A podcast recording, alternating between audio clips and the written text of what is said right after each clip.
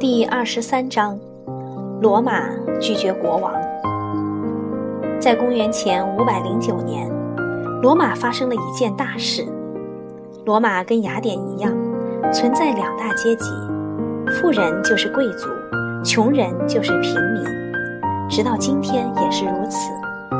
那些富裕而气派的人依然被叫做贵族，而那些贫穷的、没有接受过教育的人，则被称为平民。在罗马，起初只有贵族才拥有选举权，穷人是没有的。后来平民也享有选举权了，但是塔克文国王在位期间，认为平民不应该享有选举权，于是就下令将平民的选举权剥夺了。平民们为了反抗这个命令，像雅典人赶走他们的国王一样，联手将塔克文赶出了罗马城。这件事情发生在公元前五百零九年，塔克文就成了罗马最后一位国王。罗马人赶走塔克文国王之后，他们建立了共和政体，就像现在的美国一样，但他们没有选出总统。因为他们已经受够了国王，他们担心，如果再选出领导者的话，那个人又会像以前的国王一样。但是国家一定要有人来管理，就像家里一定要有家长一样。罗马人推选出两名执政官，共同管理国家。每个执政官拥有一支卫队，由十二人组成。这些卫队的成员叫护从。每个护从的肩上扛着一捆木棒，木棒中插着一把斧头，这捆插着斧头的木棒叫做树棒。人们也会把树棒图案作为装饰和点缀，刻在纪念碑或其他公共建筑上。如果你仔细观察的话，说不定你会发现的。第一任的两个执政官中。年长一些的是布鲁斯特斯，他有两个儿子。被赶走的塔克文国王在这个时候密谋回到了罗马，计划重新称王。他成功的将一些罗马人笼络为他的助手，布鲁特斯的两个儿子也在其中。这个阴谋被布鲁特斯发现了，他还发现他的两个儿子竟然也参与了塔克文的谋反活动。于是，他将两个儿子送上了法庭，法庭判两个儿子死罪。布鲁特斯没有顾及他们是自己的亲生儿子，让护从们把他们和其他叛乱者一起处死了。这一次，塔克文没能成功的夺回罗马王位。过了一年，他又开始计划卷土重来。他向邻国的伊特鲁里亚人求助，求助，并和他们结为联盟，一起进攻罗马。那时的台伯河上有一座木桥，桥的两边分别是伊特鲁里亚和罗马。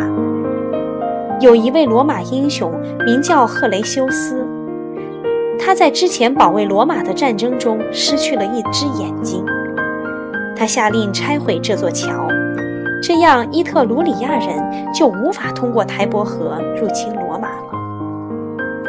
砍断这座桥的时候，伊特鲁里亚军队正在进攻，而赫雷修斯和他的两个伙伴还站在桥的尽头抵抗。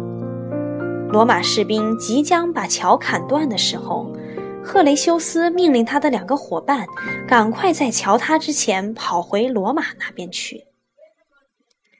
在这座桥彻底垮塌之前，赫雷修斯独自对抗敌人。桥塌后，赫雷修斯身上穿着沉重的铠甲，他跳进河里，拼命地游向对岸。虽然伊特鲁里亚人的箭像雨点一样射向他，虽然笨重的盔甲压得他一直往下沉，但赫雷修斯最后还是毫发无损地游到了对岸。他的勇敢让在场的所有战士敬佩，甚至连对岸的敌人都不由自主地为他高声欢呼。赫雷修斯的英勇之举被记录在一首有名的诗歌里，他就是在桥上。赫雷修斯死后不久，又有一位优秀的人物出现在罗马，名叫辛辛那图斯。他只是一个普通的农夫，住在台伯河边，种着几亩贫瘠的土地。但是他既充满智慧，又仁义善良，罗马人非常尊敬和信赖他。有一次，罗马面临着敌人进攻的威胁，那个时候经常有敌人用各种借口攻打罗马。罗马人需要推选出一位领军人物，他们一致邀请辛辛那图斯出任独裁官。当遇到紧急情况时，罗马人一般会推选出一位召集、召集和领导军队的人，这就是独裁官。独裁官在十万火急的情况下，甚至可以领导全国的民众。辛辛那图斯放下手中的农活，到城里召集了一支军队，出城迎敌，并取得了胜利。随后，他带领军队回到了罗马。所有这些事情。竟然就发生在二十四个小时之内。辛辛那图斯以如此神奇的速度和果断的行动拯救了罗马，人们为之欢欣鼓舞。他们希望辛辛那图斯在和平时期也继续做他们的将军，甚至只要辛辛那图斯愿意，他们可以将他奉为国王，尽管他们对国王深恶痛绝。